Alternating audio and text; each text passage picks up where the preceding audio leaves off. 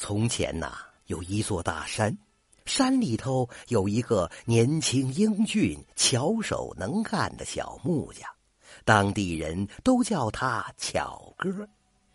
你看他的一双巧手啊，雕龙好像会飞，刻凤好像会舞，可以说是名不虚传。巧哥为当地的一些财主家造起了一座座气派的高楼。还打出了一件件精致的家具，许多的公子小姐用他造的高楼和他打的家具结婚成了家。就这样，方圆几十里的大户人家都以巧哥的手艺作为自家的东西为荣。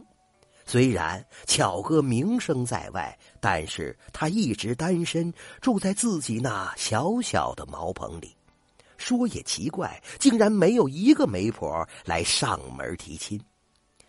有一年冬天，黄员外请他做家具，巧哥一直忙到了春天，做出的家具让黄员外格外满意，高兴之下就对他说：“哎，巧哥啊，就凭你这一双手，一定能娶上一个好姑娘。”巧哥苦笑一下说：“啊。”但愿吧，能像员外讲的那样。这一天呢，巧哥收工回家的时候，路过黄员外的花园花园里百花盛开，浓郁的花香飘出了墙外。他正走到一个墙的缺口处，一串笑声吸引他停住了脚步。只见一个姑娘在花丛里追蝴蝶，蝴蝶向巧哥的方向飞来。姑娘瞄准了蝴蝶一扑，蝴蝶从巧哥的头顶上飞走了。姑娘和巧哥打了一个照面于是姑娘定睛一看，只见英俊高大的巧哥正在目不转睛的看着自己，脸颊一红，含羞避开了。这个姑娘就是黄员外的三女儿，她可是这一代有名的大美人啊！贴身丫头告诉她。家里新做的那一件件玲珑雅致的家具，就是蝴蝶引去相见的这位巧木匠做的。姑娘从精巧的家具，再联想到所见的这位男子的风度，心里不由得对巧哥产生了爱慕之心。至此，她天天到花园缺口附近游玩，为的是能瞧上巧哥一眼。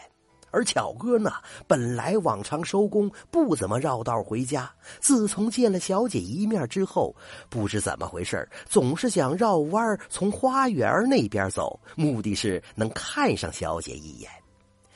就这样，时间久了，小姐一听到巧哥的脚步声，没有蝴蝶也要到缺口附近来，两个人的眼神啊，就像木匠的墨斗线一样，直接对瞄了起来。后来，他俩搭上了话，越说越近乎，越说越知心了。小姐瞒着父母，精心做了一双布鞋，这鞋底儿啊，纳的密过了鱼鳞，鞋面做的贴贴实实，从墙的缺口递给了巧哥。巧哥也从缺口处送来一顶亲手做的花翎帽，小姐视如珍宝，每天赏玩。小姐的反常举动引起了黄员外的注意，不久就知道了实情，于是逼着女儿和穷木匠断绝往来。可是小姐痴心不改，以死撞墙。黄员外忙拦住，劝道：“哎呀，穷木匠啊，上无片瓦，下无寸土，让我的宝贝女儿住那破茅棚，我我于心何忍呐？”小姐说了。巧哥有一双巧手，总有一天会有好房子住的。黄员外无可奈何，转了个弯说：“哎，我跟他打个赌，他赢了你就嫁给他，他输了你就死了这条心。这条件就是一个月之内他要。”